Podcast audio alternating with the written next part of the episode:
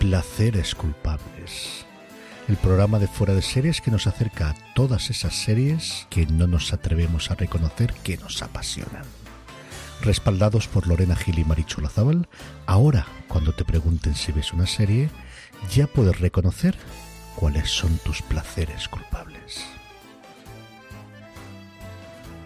Hola a todos y bienvenidos una semana más a Placeres Culpables. Entramos ya en este capítulo número 6 y una de las cosas que queremos decir antes de empezar es que esos placeres culpables que además se pueden incluso llegar a cuestionar el por qué sacamos esos placeres culpables de series a lo mejor que no deberían considerarse como tal, es que para nosotras lo son. ¿De qué, qué son esos placeres culpables, Marichu? ¿De qué hablamos? ¿De lo que nos da? La gana, digo, para mí esto es un saco sin criterio. O sea, no, no, absolutamente todas las obsesiones que nos corren por la cabeza y algunas son de evidente calidad y otras pues son de cuestionable calidad, pero algunas son de evidente calidad, es lo que hay. No solo nos gustan las cosas malas, digámoslo así. Claro, que vemos cosas también que nos gustan y que son muy bonitas. ¿Cómo estás, Marichu? Pues bien, pues estoy muy bien. Eh, estoy, nosotros grabamos, bueno, los que estáis viendo en directo ya lo sabéis, es domingo a la mañana, así que yo estoy aún en fase de despejarme porque los sábados y los domingos duermo como la bella durmiente. Yo estoy ya más que despejada porque en domingo me puedo levantar igual que un día cualquiera. Y hoy ha sido a las 5 de la mañana que he dicho, qué buena hora para despertarse, ¿no? ¿Qué dices, por ah. Dios? ¿Qué dices? Para ti eso es, eso es mentira. eso no es, esa hora no existe. Bueno, me despertaba a las 6, me he comido un trozo de bizcocho y me he vuelto a dormir. Esto ha sido todo lo parecido que he hecho. Eso yo soy imposible. Me he puesto un episodio. Qué grandeza. Marichu, soy fan tuya. me he puesto un episodio en la tablet y me he dormido, básicamente. Es lo más parecido que he hecho. O sea, has hecho un predesayuno, básicamente. Sí, luego desayuno solo café, pero muchos días a las 6 de la mañana como algo sólido. Entonces, ah. luego yo desayuno solo café, pero es mentira porque a las 6 de la mañana ya le he metido al cuerpo algo. Ya le hemos metido algo, interesante, en este caso bizcocho, bravo. Así te lo digo. Además robado que sabe más rico. Así es robado siempre, todo sabe más rico. Nadie me entiende cuando digo eso, pero es cierto. Sí, sí, es como cuando quitas una patata a alguien, ¿sabe mejor que la que tenías tú en el plato? ¿Sí o no, Maricho? exacto. Pues, eso, hago, eso hago yo constantemente con las cosas de mi suegro. a ver, Marichu, comenzamos. ¿Qué hemos visto esta semana? Cuéntame. Pues a ver, esta semana, yo normalmente eh, durante la semana hay algo que veo entero, algún estreno nuevo o alguna cosa así que me la veo del tirón. Esta semana, la verdad es que no.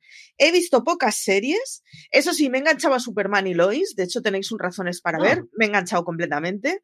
Me he enganchado por culpa de Álvaro eh, a Love Victor, o sea, qué cosa más bonita. Necesito 25 series. Es muy bonita. Es, es una de esas series en las que sabe jugar para que haya algo de drama, para que te enganche, pero realmente estás como tranquila sabiendo que todo va a acabar relativamente bien. O sea, es, es, es un lugar feliz, la verdad. He estado con The Minister, que ah, no estoy muy contenta con ella, la verdad. Y, y, poco más, no he visto mucho más realmente. Bueno, eh, Blacklist y New Amsterdam, pero esas van en fondo así a la noche antes de dormirme. Realmente esta semana lo que sí he hecho ha sido consumir mucho Twitch. Ah, muy bien, me parece, me parece estupendo. Pues yo esta semana he visto los clásicos populares que ya sabes que yo siempre estoy viendo con mi Prodigal Son y mis cositas y tal. Y Call Me Cat, que por cierto, eh, en algún momento lo he llegado a mencionar que Call Me Cat ha sido, pues, eh, lo que está intentando ser es el traer la versión norteamericana, en este caso de Miranda, que es una serie mm, que le tenemos mucho cariño a todos los que la hemos visto, que es una serie inglesa. Ya la estoy viendo por, ¿sabes esas veces que es la serie porque la ves? Pero realmente ya no. Se parece tanto, tanto, y ella, por más que a mí me guste Majin Bialik, no es Miranda, que me, es, me es muy complicado seguirle el ritmo. Pero bueno, sí que a ritmo de Estados Unidos en este caso ha regresado New Amsterdam. Y entonces, obviamente, pues la tenía que ver, porque si me quedé ahí en un sin vivir, y claro, una tiene que ver estas cosas. He visto The Undoing. ¿Qué tal? ¿Qué te... Yo no la... A mí me dio mucha pereza por las críticas. Yo la he visto, yo no te diría en plan, o sea, no es que te animaría mucho a verla, a mí me ha gustado, ¿eh? A mí no me ha desagradado, no es una serie que yo diga, Dios mío. Ahora, solo por ver a Nicole Kidman y esos amigos. Ya, es que Nicole Kidman está siempre bien. Sí, pero es que es en concreto, es la alta sociedad, estamos hablando de la alta sociedad americana, en este caso en Manhattan, y una mujer que de verdad es que ha ido mejorando y mejorando y mejorando físicamente todo lo que tuvo una época en la que empeoró muchísimo y en esta ocasión es que le han puesto un vestuario que hija de mi vida, da igual ya lo que me esté contando, yo solamente decía, ¿de dónde será ese abrigo? Por el amor de Dios. Iba a decir, Nicole Kidman y Viola Davis son siempre ropas ideales y pelucas ideales. Tienen el tándem perfecto. Da igual lo que salgan, que por lo menos vas a ver algo bonito. Es como... Además, es una recuperación del rizo de Nicole Kidman, el cual yo echaba bastante de menos. Recordemos que esa mujer tiene el pelo excesivamente rizado y siempre se lo están alisando para hacerla parecer 400 años mayor de lo que es. Y es una pena. Entonces ella sale como antiguamente con su pelo rizado, muy largo y tal, pero sobre todo, de verdad, un vestuario maravilloso. Me ha gustado la serie, no me ha desagradado, pero tampoco es una cosa que digas, ¡buah! Pedazo de serie. La que sí que estoy viendo, que es comedia y que es muy, rollo mío en ese sentido, la veo y además no voy a parar de verla, aunque tampoco es de carcajada, pero me gustan mucho todos los personajes que salen, es The Unicorn. Que no sé si la has visto, Marichu. No, no ha llegado a España. de hecho, la tengo bastante perdida. O sea que, que, no. A ver si, si aparece por aquí en algún momento y la podemos ver. Pues Últimamente estamos perdiendo muchas series nos hemos, yo creo que nos acostumbramos a que las series de canales eh, de, lineal llegara a España y últimamente las series de canales nos llegan todas las de plataformas, pero eso, CBS, mm, no, no llega y hay ganas de verla. A mí de Anduin me está gustando porque, a ver, es que es Walter Goggins, ¿vale? Entonces, ya, lo, ya lo vimos en The Shield, lo vimos en. Ay, ¿cómo se llamaba? La del pistolero. Justified. Eh, bueno, aparte de mil millones de cosas, ¿no? Y, Walter Goggins es un personaje, es un, actor que a mí me gusta bastante. Ahora, claro, es el lado cómico de él. Es su lado cómico, viudo, em, que tiene dos hijas, dos hijas adolescentes, una de 14 y otra de 12, y entonces es que esta es la serie que yo destacaría esta semana, ¿vale? Aunque no, aunque no haya llegado todavía aquí a España, y es sobre todo cómo ya no tu familia carnal, sino esa familia urbana que nos hacemos eh, porque realmente nos hace falta para el alma, esos amigos que siempre podemos contar con ellos. Y en este caso, él tiene a su alrededor dos, dos familias, dos parejas con sus respectivos hijos que le levantan en un momento, en el momento en el que se queda viudo, esto ya es un año más tarde en el que él todavía no ha salido del pozo, entre comillas, y entonces es ya, vamos a despejarlo, ¿no? Y a mí me, parece una serie bastante deliciosa, Marichu, fíjate lo que te digo. pues ganas de verlas. Yo además a este señor le tengo eh, amor y odio a la vez, porque me parece que hacía un papelón y un personaje asqueroso desde Viceprincipals, que la podéis ver en HBO. Así que, es, es que pues eso, es que este señor tiene papeles que, están muy bien. Walton Goggins. Eh, lo último que le vimos en España fue por los Jamestown, juraría. Y, la verdad es que hacía también otro papel muy despreciable y a la vez divertido, así que. Es que, es que él es mucho, ¿eh? Además, es un tío muy polifacético y puede, puede, entrar en casi cualquier juego.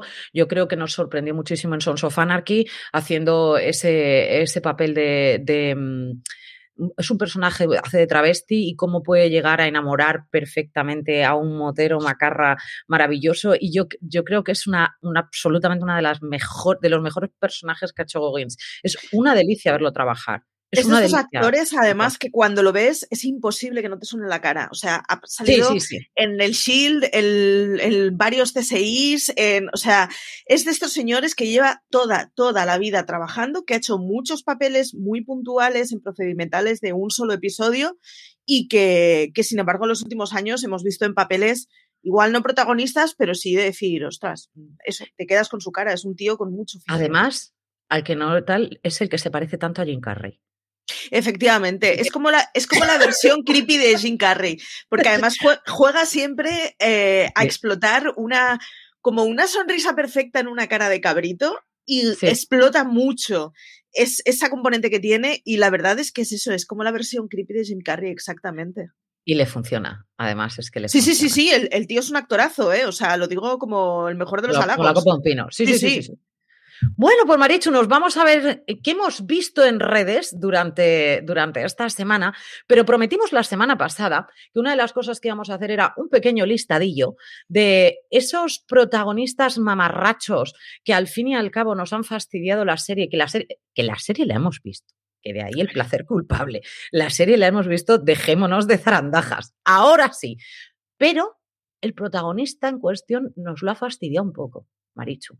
Entonces, eh, ayer hablábamos de, ello y que venía de la semana pasada de cuáles eran los protagonistas y me he dedicado a darle vueltas luego eh, por, mi cuenta, a darle vueltas a la idea y me gustaría empezar con Horatio Kane, que no lo teníamos en la lista. Horatio Kane es posiblemente el señor que mola más y que a la vez cae peor de una serie que aguantas a pesar de sus posturitas colocándose las gafas.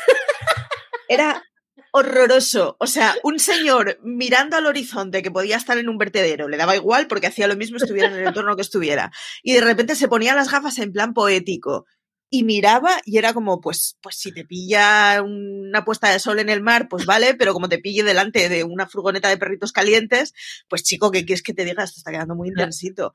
Era un horror. Yo reconozco que en esta me pesó y CSI Miami es el único CSI que yo dejé porque, no podía con Horacio Kane, es que no podía con él. Vale. ¿Cuál más me traes?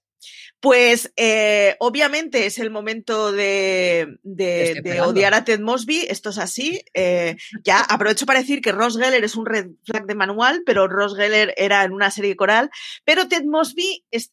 Qué bien estaría la serie sin Ted Mosby.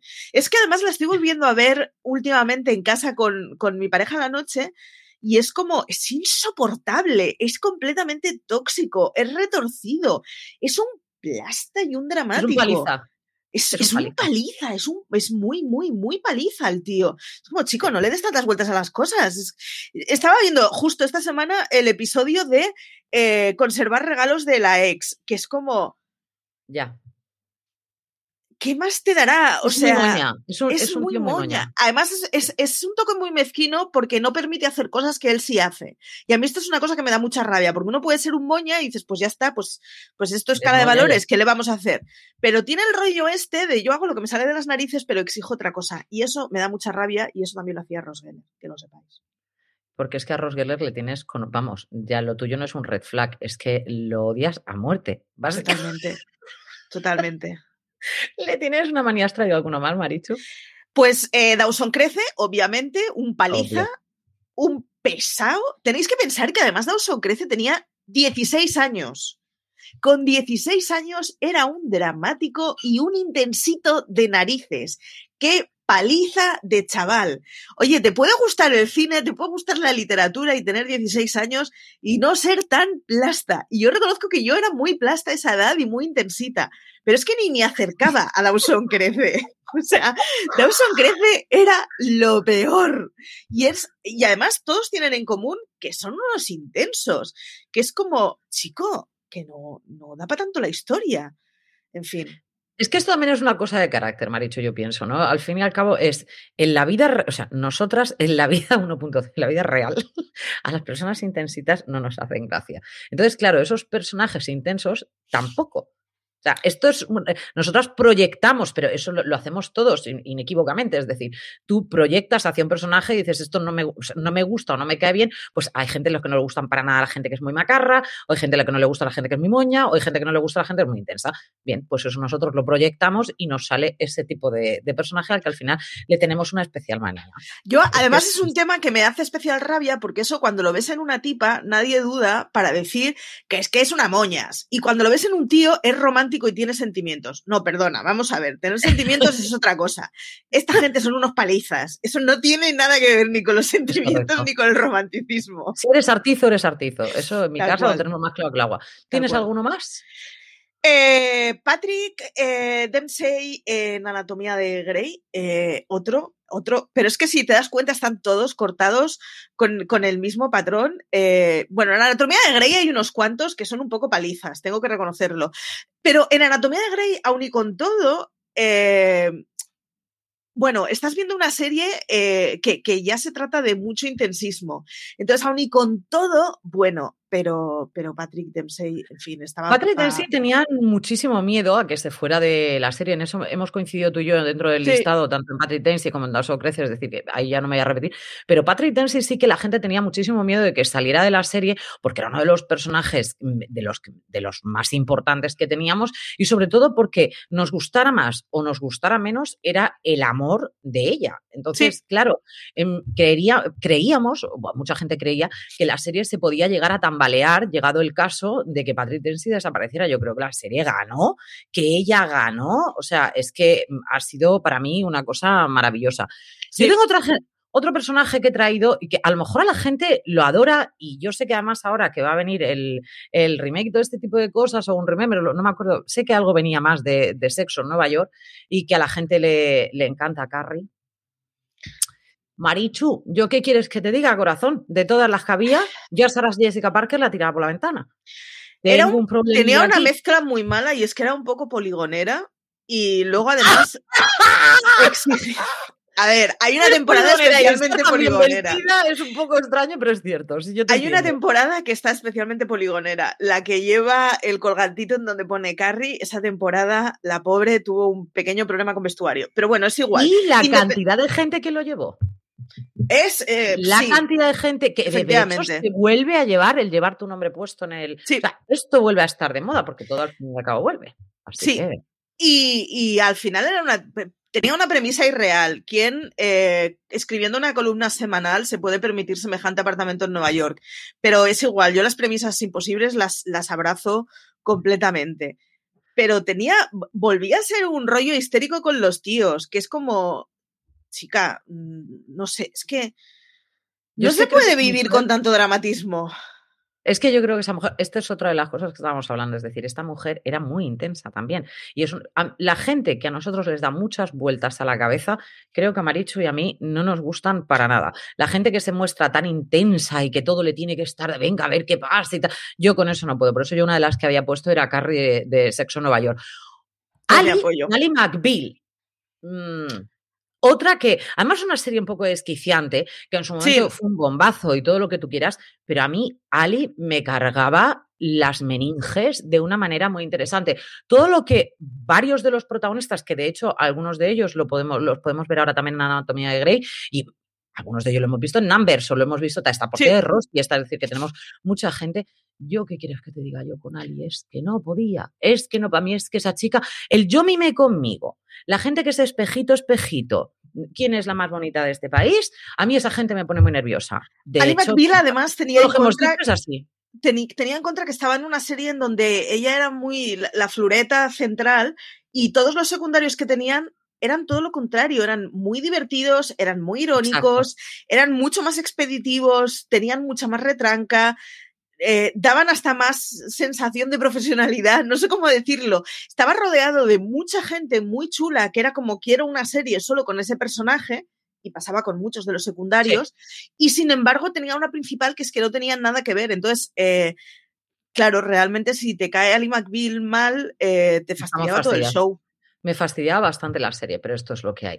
Sí que me quedo ya, y con esto terminamos con, en esta sección, con dos personajes que en esta ocasión no es que me cargaran los personajes, sino que me parecía que trabajaban peor que los demás. Que es una cosa que también nos pasa. Es decir, ya no es que sea el personaje cansino, sino que es una serie que se centra en torno a ese personaje y no te parece tan buen actor como te parece el resto, sobre todo en una serie que suelen ser muy corales, ¿vale? En este caso estoy hablando de Bill Cosby en la hora de Bill Cosby, que era su show, y sin embargo trabajaban todos mejor que él. Esto es Misa y Examen. Y luego nos pasó con, ahí había una lucha sin cuartel porque tenemos a Lisa Bonet, que mm, la amo con la fuerza de los mares, yo qué queréis que os diga, solamente por estar casado con Jason Momoa ya puede hacer lo que le dé la gana en la vida, ¿no? Pero Lisa Bonet, que es que yo he ido vestida como ella, fíjate si a mí me gusta ir vestida rarita y este tipo de cosas, eh, ya lo veía yo venir, me veía yo a mí misma venir, pero no trabaja nada bien. Y ella hizo después lo que es el spin-off, que fue eh, un, un mundo diferente.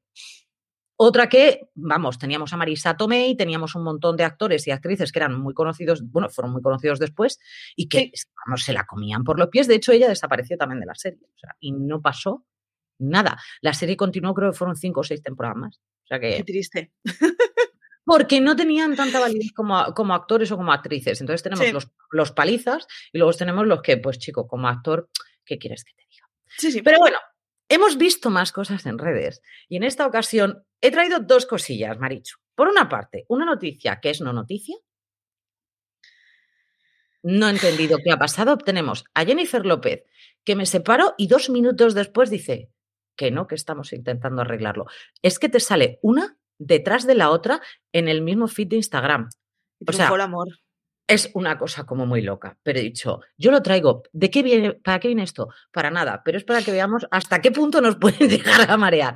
Lo que sí me ha gustado mucho ver, y os animo a todos a que veáis, es el hecho de que varias celebrities han conseguido hacer un vídeo. ¿Tú lo has llegado a ver, Marichu? No, no he llegado a verlo. Tienes que verlo. Es tan absurdo que me encanta. Es un vídeo del grupo BTS y que en esta ocasión la canción Dynamite hay celebrities que la van a, van a cantarla e interpretarla, ¿vale? Por favor, que el mundo vea a Tom Holland. Sale hasta George Clooney, o sea, sale gente muy, muy conocida, y gente de series y gente, de verdad, muy, muy conocidos. Pero echarle un vistazo, sobre todo Tom Holland, es que esta no la canta, la recita y va bebiendo al mismo tiempo con la vagina. Mira oh, oh, oh. Tom Holland, desde la actuación de en la vida puede hacer lo que quiera. Esto es así. O sea, ya, ya lo ha hecho todo en la vida, todo lo demás es un plus que nos regala. A mí me parece que está absolutamente maravilloso. Yo qué quieres que te diga, pero es que Tom Holland cada vez, creo que ha sido portada ahora también de una revista. El chico, fíjate, es jovencísimo. No es un chico especialmente guaperas, pero creo que es que nos cae tan bien que consigue ser todavía más guapo de lo que. Sí, sí, sí. Es, o sea, de hecho, es un tío al que yo no recuerdo haberlo visto actuar prácticamente. O sea, y sin embargo, cuando, cuando me lo encuentro en noticias de estas de noticias relacionadas, Tom Holland, lo que sea, las leo siempre, todas. Para mí es clickbait automático. Y es que el ah. chaval me cae muy bien. Tenemos ahora película del que acaba de salir, creo que es en Apple TV. O sea que para los que quieran ver un poquito de Tom Holland, ese Spider-Man que nos ha revolucionado un poco, pues ahí tienen. ¿Qué te parece, Marichu, si hacemos una pequeña pausa y Maravilla. ¿Vale? Maravilla. Bueno, yo voy a hacer otra vez como hice la semana pasada, pero esto sobre todo es porque me gusta estar al lado de este hombre. Que es bonito. Este hombre. Es bonito. madre mía. New Amsterdam, ¿no? Placer culpable. Marichu, para ti no placer culpable, para mí ya casi que antiguo, pero ¿qué decirte de New Amsterdam? Para mí es una auténtica eh, maravilla. La estás disfrutando. Yo soy de las que he caído con New Amsterdam eh, por la inclusión de Netflix en su catálogo, que tenemos las dos primeras temporadas. Eh, y reconozco, el, escribía sobre ella, no sé si la semana pasada o hace dos. Eh, me recuerda muchísimo el ambiente de la serie a San Elsewhere, que en, en Cataluña se tradujo como a Corubert, que era, pues eso, era una vida hospitalaria mucho menos glamurosa de lo que nos tienen acostumbrados, mucho más cotidiano.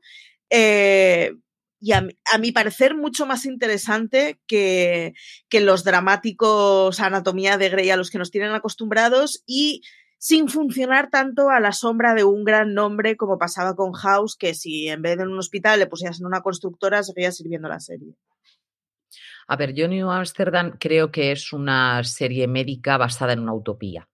Entonces, mmm, esa es la parte para mí más complicada de ver en New Amsterdam, ¿vale? Es el hecho de que estamos ante un, hospital en el que este señor que tenemos aquí detrás es el, el nuevo jefe médico y decide, pues, eso, que despide a diestro y siniestro o que a todo el mundo puede ayudarle mm, sin tener en cuenta las reglas de absolutamente nada, ¿no? Entonces él es todo el día, es como un maestro de ajedrez en el que va moviendo piezas para que vayan haciendo favores, favores, favores, favores, favores y que luego puedan llegar a sacar algo más. Hay algunas cosas, determinadas cosas que hace que es que son incómodas, es que no se pueden hacer, o sea, es que es, es incómodo, no lo vas a poder conseguir. Eso, en la vida, esto no pasa. O sea, es un hospital en el que este señor tiene en su mente que puede atender a todo el mundo y que el poder llegar a hacer procedimientos que son excesivamente caros, no hay ningún problema si no sacan un duro de ningún sitio. Sí, el... hacerlo porque sí, porque hay que salvar al paciente, que yo, que yo entiendo esa parte de humana. Pero hay una parte administrativa que sí. El New Amsterdam, de hecho, es un hospital público de Nueva York, que es el hospital más grande público de Nueva York, y es uno de estos hospitales que es una pequeña ciudad. Eh, tiene su propia comisaría, o sea, su propia cárcel, su propio juzgado, su propia escuela. Es un mastodonte enorme de la sanidad pública estadounidense en un país en donde la sanidad pública no funciona como funciona en España. Y entonces, de golpe, te encuentras a un doctor que cree que se puede conseguir dinero ejerciendo solo la medicina en un país en donde la medicina es un negocio. Entonces, el, punto irreal que dice Lorena es porque estás en un país en donde las reglas de juego son distintas y necesitarías adaptarte, cosa que no hace demasiado porque cree en que su función es curar.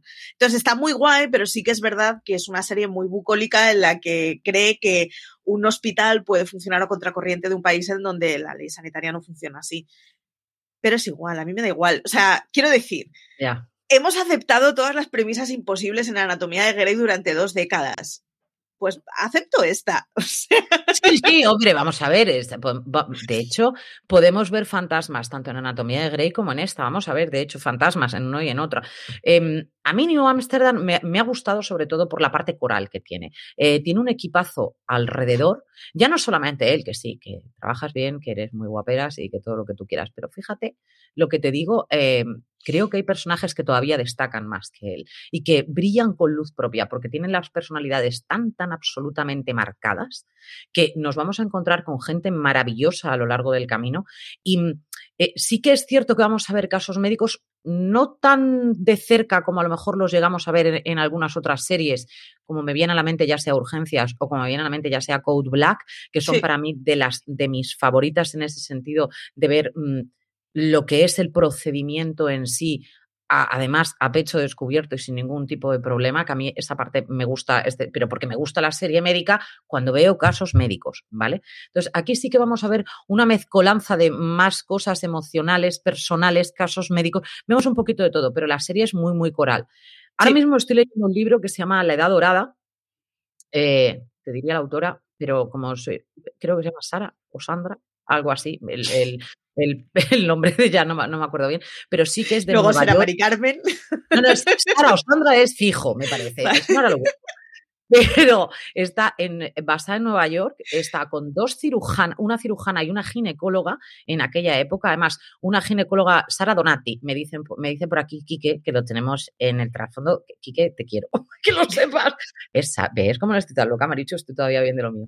Y el libro me está gustando mucho porque estamos hablando de 1884, cosas así, y uno de los hospitales que ya mencionan es New Amsterdam. O sea, no creáis que yo estaba aquí contando mi vida, que también, pero uno de los hospitales que ya mencionan es New Amsterdam y me pareció, claro, cuando lo leí fue como, aparte de que ya empezaba a haber una escuela para médicas, cosa que es bastante extraño, ¿vale? Y una de las protagonistas es además viene de Nueva Orleans y es mulata, por lo que todavía tiene eh, un, escalón más que subiría más, te muestra muy bien eh, cómo eran los barrios neoyorquinos. Lo digo también porque si os animáis, pues que sepáis que también hay un libro muy interesante al respecto y que menciona New Amsterdam. ¿Cuál es el rol que te gusta más de la serie? tengo un problemón y es que yo ya, yo ya estoy en la tercera, ¿vale? O sea, yo estoy en la, siguiente temporada y mm, uno de los personajes que viene me gusta bastante, pero a mí me gusta mucho el rol de la oncóloga.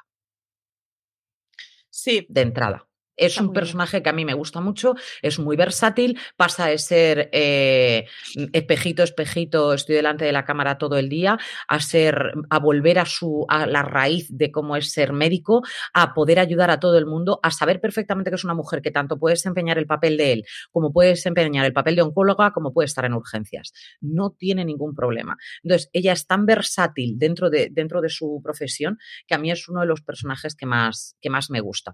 Me atrae mucho el personaje de, la que está en urgencias, que yo la conocí en Human Target, y me gusta mucho. Ella me parece muy, muy deliciosa, pero la otra al final se la come por los pies. Me gusta más porque es más activa, pero no. Yo reconozco que, estoy completamente enamorada de la relación entre el psiquiatra y el. Ay, ya me saldrá. El Capur, el, tipo que hace los diagnósticos, que, que, que, es maravilloso porque son un señor de mediana edad y Capur tendrá ya 60, 50 y muchos, ya está como en, esos años en los que ya eres una eminencia en la medicina, si lo has llegado a ser. Correcto. Y, entre ellos tienen una relación que es como muy bonita y con mucha risa. O sea, permanente, tienen un colegueo que no se suele ver en estas series porque su rol no es ser dos tipos ni especialmente graciosos o de los que reírte, ni mm. especialmente guapos. Y entonces se pueden permitir tener un rol que en las series médicas no suele aparecer demasiado y que mola muchísimo, que son dos tíos al final que sí tienen muchísima complicidad, que funcionan muy bien, que los dos son dos trabajadores muy vocacionales y que, o sea, el psiquiatra es como, o sea, se, te deshace el corazón cuando ves cuando trata a los chavales que tienen su unidad. Y, y, funcionan muy bien juntos. O sea, a mí, sobre todo, son, es el rol que me parece que es más distinto a lo que solemos ver habitualmente en las series médicas y funcionan muy bien. Yo es que no te quiero estropear, ¿sabes? no te quiero estropear parte de lo que pasa aquí porque tengo spoilers para aburrir, o sea, pero, pero para aburrir y para los que vas a sufrir. O sea, tengo las dos cosas. yo vivo en mi nube de felicidad. Porque son dos personajes concretamente con los que vas a sufrir. Te, lo estoy diciendo ya de entrada. Entonces, claro, a mí New Amsterdam creo que a partir de, la siguiente temporada empieza a dar un giro interesante, ¿vale? Es cuando él empieza, la segunda temporada, si no me equivoco, que es cuando él empieza el tratamiento y mm, realmente eh, tiene que empezar a delegar un poco porque es que si no se va a morir, o sea, es que no, no queda otra, o sea, no puedes estar haciendo todo, absolutamente todo dentro del hospital cuando estás con un cáncer tan grande como el que tiene en este caso el protagonista, ¿no? A mí me parece que, esto no es spoiler porque es una premisa. No, no, ¿eh? este lo dice... El cáncer del señor te lo dice en el primero o segundo episodio, o sea, no... De todas maneras, nosotras ya dijimos que en Placeres Culpables lanzábamos spoilers como si no hubiera un mañana, o sea, no tenemos ningún tipo de problema. Lo que pasa que sí que es cierto que en esta ocasión me cayó el morro porque no ha llegado todavía a España lo que sería la, siguiente temporada y yo ya, me, yo ya he visto los primeros capítulos en Estados Unidos. Entonces, ¿qué quieres que te diga, Marichu? Tampoco hay que ser mala, mala tampoco. en Netflix lo está petando, ¿eh? Desde que la metieron, está en el top 10 todas las semanas. O sea, hay un montón de gente que nos hemos colgado de esta serie y que nos había pasado desapercibida, porque tampoco es una serie de la que estés viendo que salen, o sea, es un fenómeno que ha salido porque la gente ha abierto su tablet, ha visto en Netflix que estaba esto, le ha picado la curiosidad y se ha enganchado. Pero no es una de esas series que digas, joder, es que claro, todos los medios especializados han llenado de artículos, entonces, claro, si te han hecho publicidad de ella 24 horas al día, pues acabas viéndola. No ha funcionado así. Ha sido una serie de la que se están escribiendo artículos después de ver que sigue varias semanas en el top 10 y sigue funcionando una serie que no tenía especial renombre en, España y que, en fin, que llegó un poco de tapadillo a Netflix porque tampoco llegó con grandes avisos. Así que estamos un montón enganchados a ella. Y ahora también hay que decir que el que va a llegar como, como nuevo protagonista dentro de esta serie va a ser Daniel de Kim, que es, eh, lo conocimos en Hawaii 5.0, que yo, yo, mm, lo pasé mal cuando se fue de Hawaii 5.0, yo que queréis que os diga, porque es un personaje al que le tenía... yo Hawaii 5.0 es que me la tragué entera, o sea, es que no tuve piedad, me, daba igual a mí. Ese, ese momento entre esos dos compañeros a mí me parece un, un amor tan eterno que tuve que ver esa serie porque me pareció adorable absolutamente. Pero Daniel de Kim eh, le sacaba mucha punta a esa serie, mucha, mucha punta. Y aunque luego los siguientes personajes que vinieron em, ayudaron también a la serie, no era lo mismo. Es que Daniel era mucho Daniel, yo qué quieres que te diga. Pues ahora lo volveremos a ver en, en New Amsterdam, además con un papel un tanto diferente, así un poco más chulillo de lo que, de lo que en principio Daniel de Quinte suele, te suele resultar, muy pasado de la vida, cosa que a mí me ha gustado bastante. Y mm, justo grabando el piloto de cuando él ya entraba a, a, New Amsterdam fue cuando él se contagió de COVID. Sí, un capítulo ha tenido, exacto. Y además era un capítulo, además, en el que iban a hablar de una pandemia. O sea, era todo como muy loco. era, y fue luego ya en su vuelo de vuelta a su a Hawái, me parece que es donde él vive, ahí es cuando ya descubrió que tenía el, que tenía el COVID. O sea que pues va a ser eh, uno de los nuevos protagonistas. Y yo os digo, a mí me gusta bastante el papel que está haciendo porque se sale un poco de la de lo que estamos acostumbrados. Así que bien, Marichu. Nada, habrá que verla, ponemos al día, eso la tenéis en Netflix las dos primeras temporadas, o sea que te puedes pegar un empacho del copón. Yo la estoy utilizando, o sea, yo me la estoy guardando, la estoy viendo poco a poco porque me está gustando mucho. Y entonces no me apetece pegarme el empacho y olvidarme de lo que he visto. Eh, pero eso, a los que os vayan las maratones, os podéis pegar las dos temporaditas. Además, son temporadas, no llegan a 20 episodios, pero son más de 10, o sea que son de esas temporadas que te dan para un fin de semana.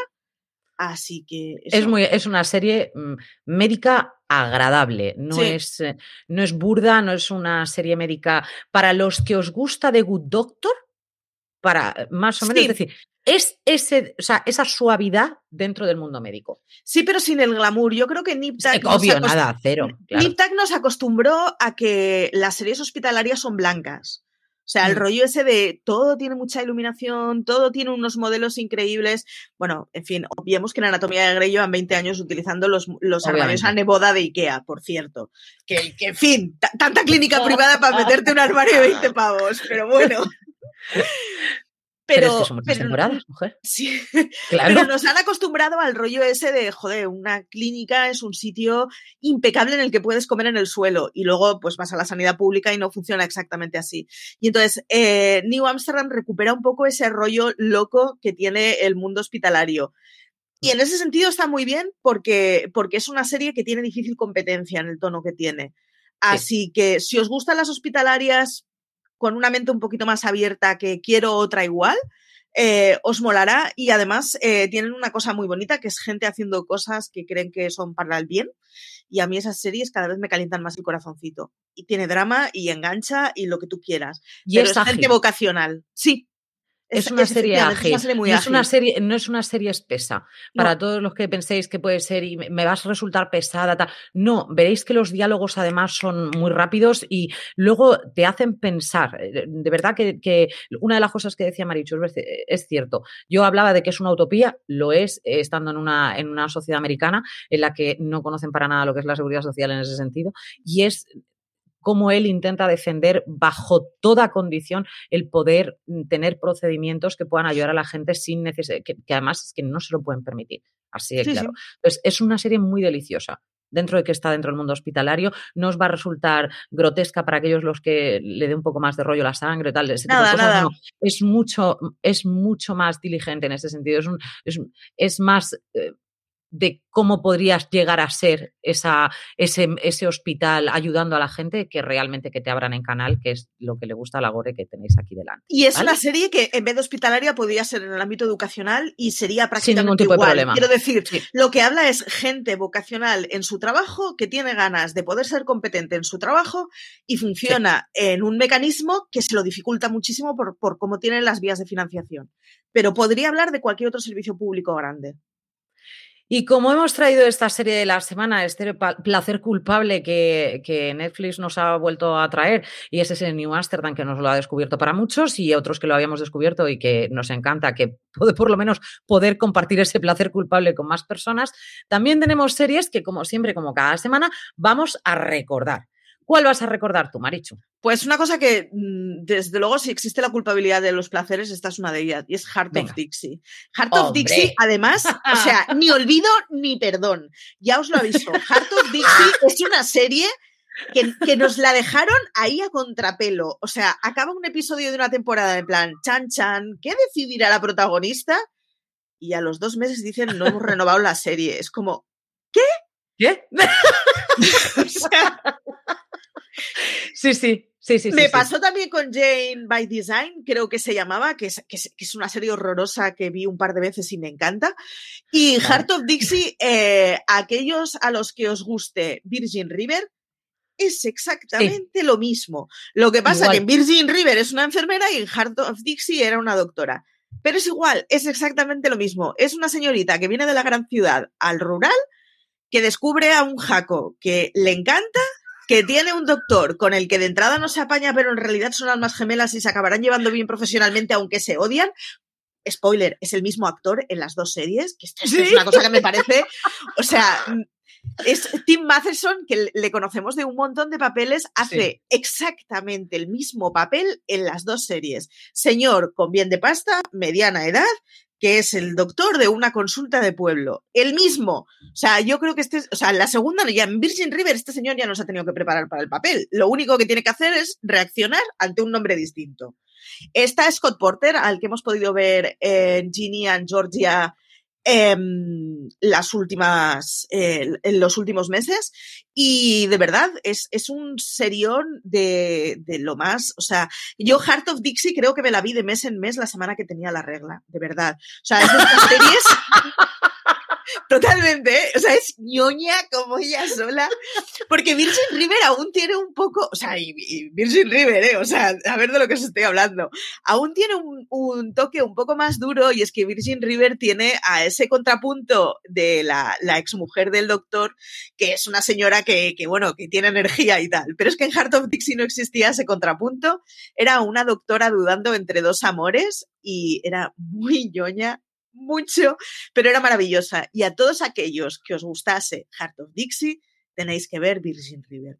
Es lo mismo y es maravilloso que te puedan dar la misma serie infinitas veces, porque total la primera vez ya no era demasiado original, así que da igual que nos lo repitan. Es un placer culpable canónico. A mí me encantó Heart of Dixie, me pareció muy agradable, me pareció una serie, la verdad es que muy deliciosa. Eh, la protagonista era simpática, tampoco es, tampoco es que estemos hablando de grandes actores y actrices, por eso es uno de los grandes placeres culpables que traemos aquí a recordar, ¿no? Y me pareció una protagonista muy, muy deliciosa. Sí, la prota, por cierto, era Rachel Wilson, que la vimos en Cómo conocía a vuestra madre en tres o cuatro episodios haciendo el mismo papel, y además hacía un papel con el que es fácil que cuando la veáis os suene la cara. Y la conocíamos también de The O.C., lo que pasa que soy así que hace más años y, puede ser que no, no la asignéis tanto. Pero cuando la veáis os recordará completamente.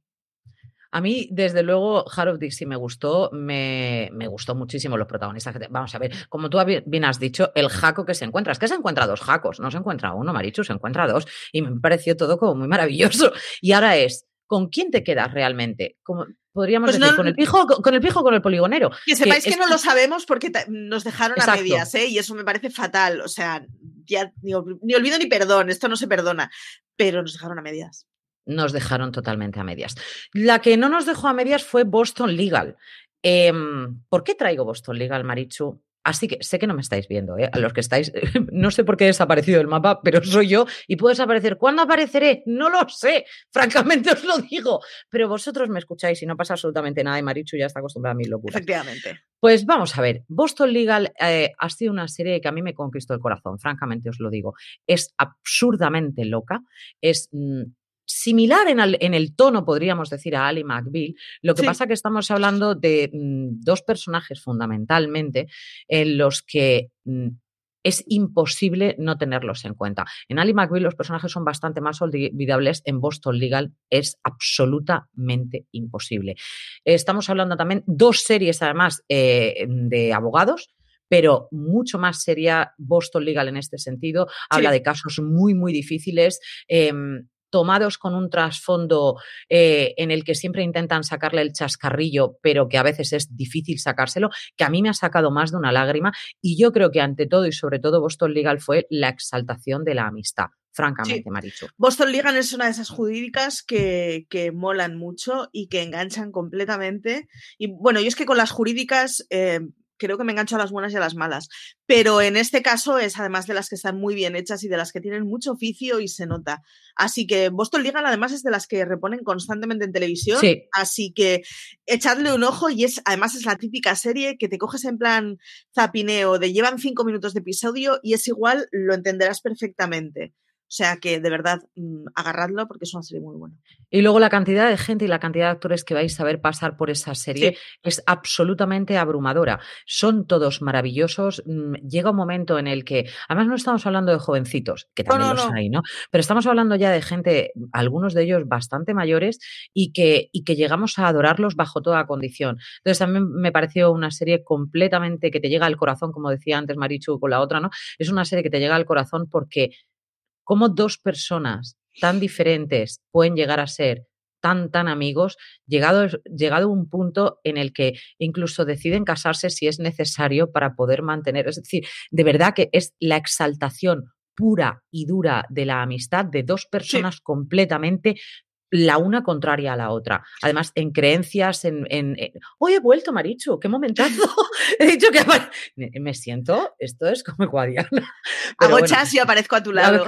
¿Te has dado cuenta? Qué momentazo. Además, no me lo he esperado ni yo, me pegó un susto, quiero que lo sepáis.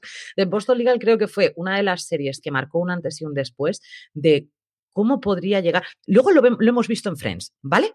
Para mí, fijaros, la similitud entre eh, Joey y Chandler dos personajes completamente opuestos en todo lo que piensan, pero que se quieren hasta decir basta. Pues en Boston Legal vais a encontrar ese tipo de amistad, pero con unos casos que algunas veces son extremadamente divertidos, otros casos extremadamente duros, pero creo que es una serie que compensa sin ningún género de duda. Tú que estás viendo de Blacklist, habrás visto el paso de los años de este hombre, además, ¿verdad? Te iba a decir eso mismo. Boston Legal además está protagonizada por James Spider, que es el que eh, todos los que vemos, hemos visto eh, Blacklist, reconoceremos como el prota que hace un papelón del copón y, de hecho, eh, yo a este señor le conozco por Boston Legal. O sea, luego mira su IMDB y el tipo ha hecho un montón de cosas, pero yo sin duda donde le recuerdo es de Boston Legal.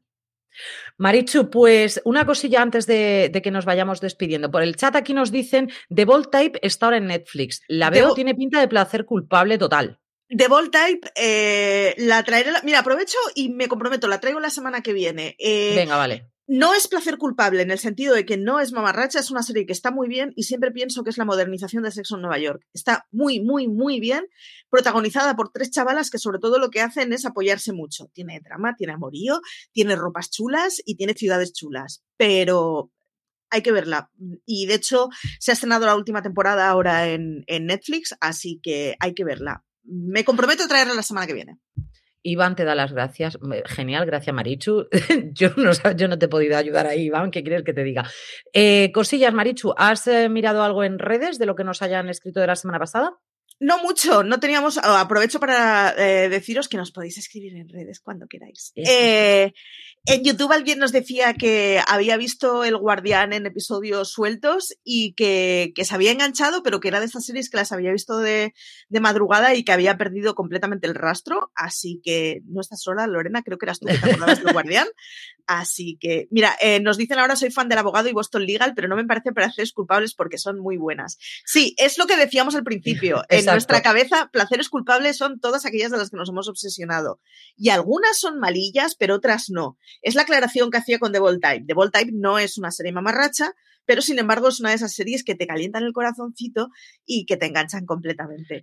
Pero yo, por ejemplo, una cosa, eh, Tess, porque, porque creo que leo Tess, así lo leo un poco a la locura y de lado, eh, dice que Boston Legal y el abogado no le parecen placeres culpables.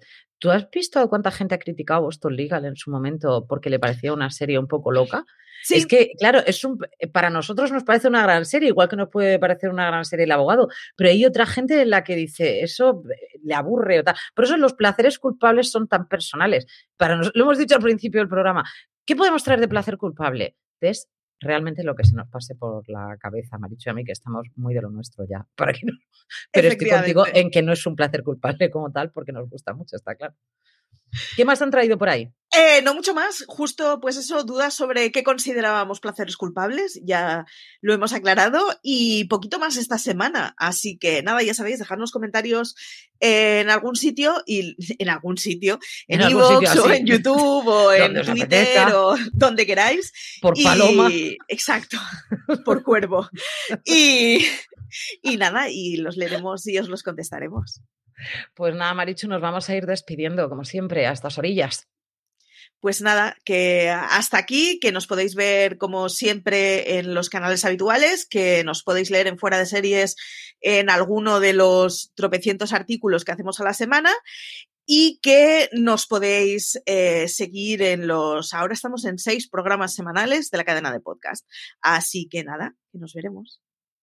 A todos vosotros, eh, queridísimos escuchantes, muchísimas gracias por estar ahí. El saludo de Lorena Gil. Ha sido un auténtico placer. Nos volveremos a ver el próximo domingo. A todos los que habéis estado en directo con nosotros, muchísimas gracias. Hasta la semana que viene. Chao.